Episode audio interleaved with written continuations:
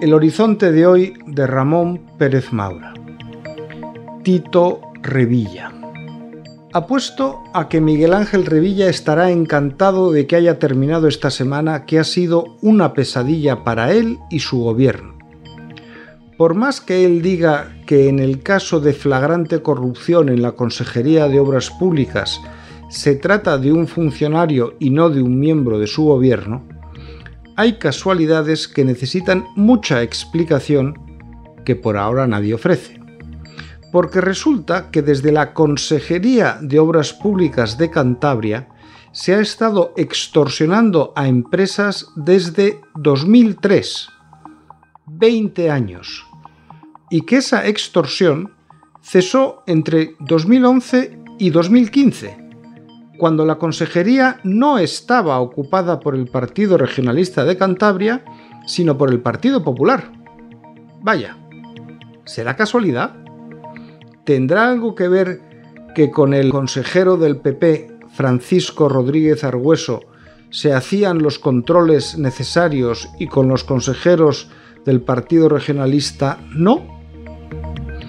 Otra casualidad muy relevante es que frente a lo que Revilla empezó diciendo que eran cuatro empresas nada más, ahora resulta que hay constancia procesal de al menos 23 sociedades que han cedido a las mordidas. Entre otras, una de las empresas más importantes de Cantabria, Arruti, cuyos pagos al funcionario desde 2003 suman 625.144 euros. A nadie puede sorprender que Arruti haya suspendido pagos y ya no tenga actividad. Pero sí la tiene Ascan, que pagó 119.235 euros al matrimonio formado por Miguel Ángel Díez y Beatriz del Río. Ahí no se dan explicaciones de por qué se hicieron los pagos. Y lo más satisfactorio para Revilla es que la mayor parte de las mordidas de estos 20 años son delitos que ya han prescrito, así que no tendrán consecuencias relevantes. Pero lo que no se puede cuestionar es que los 16 años de gestión de Revilla han ido derivando en una podredumbre difícilmente disimulable. El último ramalazo de esa degeneración lo contábamos el pasado jueves en el debate y hace que veamos que en el gobierno del presidente cántabro se emulan las prácticas de Tito Berni en el gobierno de Canarias.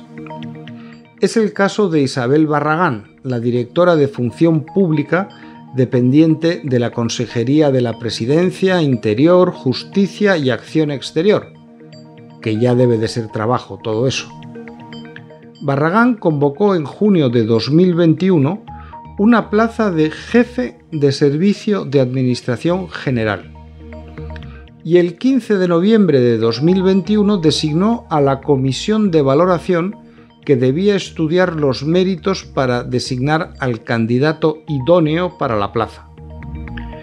Como en este gobierno de Revilla llueven casualidades como si fueran tormentas tropicales, la comisión de valoración designada unilateralmente por Barragán eligió para esa jefatura de servicio al marido de Isabel Barragán, Luis Fernando Olaiz Arenal.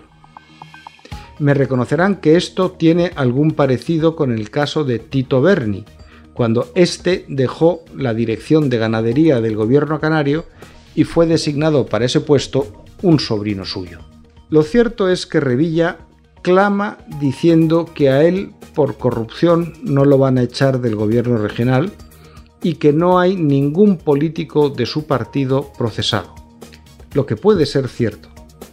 Pero lo que no es discutible es que ya hay dos consejerías de su gobierno, ambas dirigidas por su partido, en las que hay casos de una grave amoralidad. Pero como todo populista, Revilla nos dirá que él no tiene la culpa.